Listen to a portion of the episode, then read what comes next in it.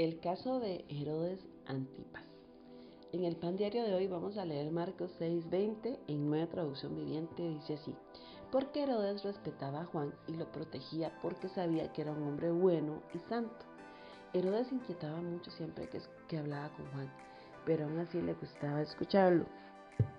Le voy a dar un poquito de contexto para que este, entendamos mejor este versículo. Resulta que Herodes Antipas estaba teniendo una relación ilícita porque había tomado como esposa a Herodías, que era la esposa de su hermano. Y Juan lo confrontó, o sea, le dijo que eso no estaba bien. Y Herodías se enojó tanto que le dijo a Herodes que arrestara a Juan. Y, y eso hizo Herodes, arrestó a Juan. Pero en medio de eso, Herodes dice la palabra que respetaba a Juan, lo protegía porque sabía que era bueno y que era santo y además lo escuchaba. Le, le, gustaba escucharlo aunque lo confrontara, ¿verdad? Ahora, este versículo a mí hace un tiempo yo lo, lo leí y a mí me hizo reflexionar mucho porque yo pensaba en el caso de Herodes, actualmente en muchas personas que eh, les pasa igual que él, o sea, escuchan el mensaje, los confronta este mensaje, pero siguen siendo los mismos. Y seguro fue tanta mi inquietud, ¿verdad? Fue tanta mi, duda de yo, Señor, ¿por qué pasa esto? Que yo me fui a dormir y al otro día sí me desperté y pude ver con claridad la respuesta que la vamos a encontrar en el mismo texto bíblico. Así que les voy a leer Juan 6 del 22 al 28. Luego la hija del rey, también llamada Herodías, entró y bailó una danza que agradó mucho a Herodes y a sus invitados.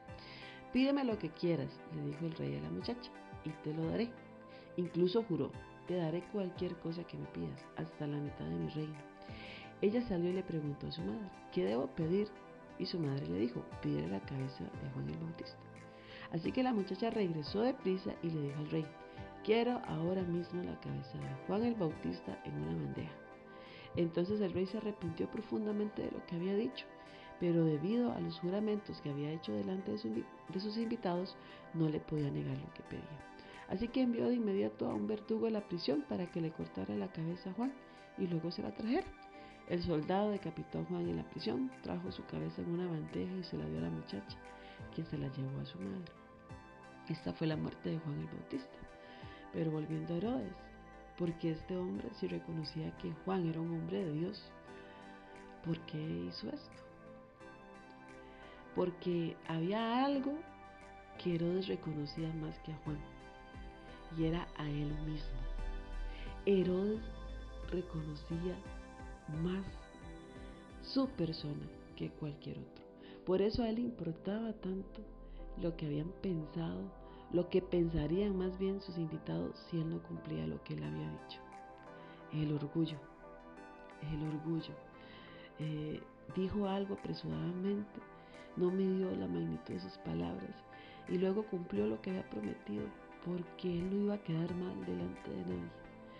Y esa fue la razón por la cual mandó ordenar, eh, ordenó matar a Juan para no quedar en ridículo delante de sus invitados, por amor a sí mismo. Y la historia de Herodes, amigos, se repite una y otra vez. Gente escuchando el mensaje del Evangelio, que lo escuchan y se turban, se quebrantan delante de Él, que reconocen que es verdad, pero que de eso no pasa. No hay un cambio, no hay un arrepentimiento. Y al final del día están dispuestos a matar al mensajero antes que doblegar su orgullo.